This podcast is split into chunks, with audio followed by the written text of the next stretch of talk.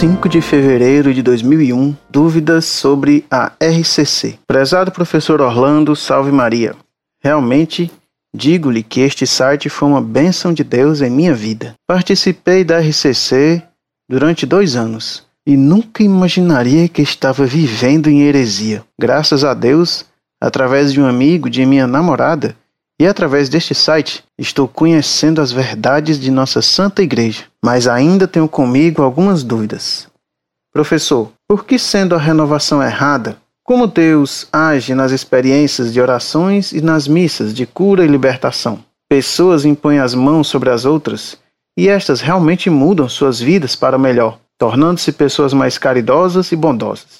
Deus age com misericórdia ou o inimigo tem poderes para fazer coisas boas e se passar por Deus? E o dom de línguas? É certo? Se é certo, quando e por quem deve ser feito? Não sei se foi muito claro, mas gostaria que o Senhor me respondesse a estas dúvidas. Sei que ainda surgirão mais, mas estou estudando todo o seu site. Desejo do fundo do meu coração que a nossa Mãe querida te cubra com o seu manto sagrado e conduza todos os seus passos e que nosso Senhor Jesus possa cobri-lo de bênçãos, para que o Senhor continue ensinando sempre a verdade. PS. O que o Senhor quer dizer com a palavra SIC, que o Senhor coloca em algumas respostas? Deus o abençoe sempre. Prezado Salve Maria, fico contente por tê-lo ajudado a se livrar dos erros da RCC e aderido à fé católica de toda a sua alma. Que Deus o conserve nesse santo propósito. Gostaria de saber de que cidade você é, para, se possível, visitá-lo um dia, caso passe por sua cidade, e conhecê-lo pessoalmente, assim como o tal bom amigo de sua namorada. Se você vier a São Paulo algum dia, não deixe de me avisar para que nos encontremos. Você me pergunta, tratando do que acontece na RCC: Deus age com misericórdia ou o inimigo tem poderes para fazer coisas boas e se passar por Deus? É claro que Deus não pode fazer milagres que corroborem o engano. Se Deus fizesse verdadeiros milagres na RCC, ele estaria ajudando a iludir as pessoas com um movimento que ensina coisas erradas, o que seria uma contradição em Deus. Como é certo que existem graves erros contra a doutrina católica na RCC, o que lá ocorre não pode ser e não são milagres. Podem muito bem ser ilusões, autossugestões, fenômenos psicológicos e, em princípio, não se pode excluir a hipótese até mesmo ações diabólicas. Você diz bem, o inimigo tem poderes para fazer coisas materialmente boas e se passar por Deus. Respondendo a outros carismáticos, já tratei neste site do chamado dom de línguas, que os carismáticos atuais alegam ter. Procure no site Monfort minhas cartas sobre os carismas.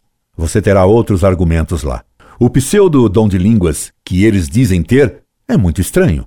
Porque que adianta dizer coisas em uma língua que ninguém entende? Uma vez, um carismático me disse todo orgulhoso que ele tinha dom de falar em inglês e que os outros entendiam o inglês dele. Para que falar em inglês em terra que se fala o português? Era só para envaidecer o falador, e Deus não concede dons para o pecado. O dom de línguas os apóstolos o receberam, para serem entendidos por todos os que os ouviam.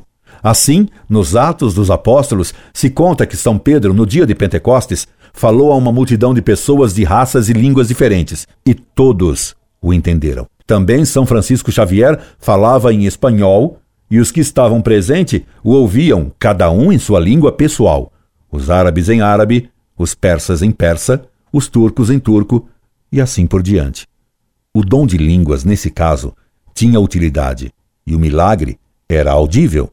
Mas na RCC, ninguém entende nada.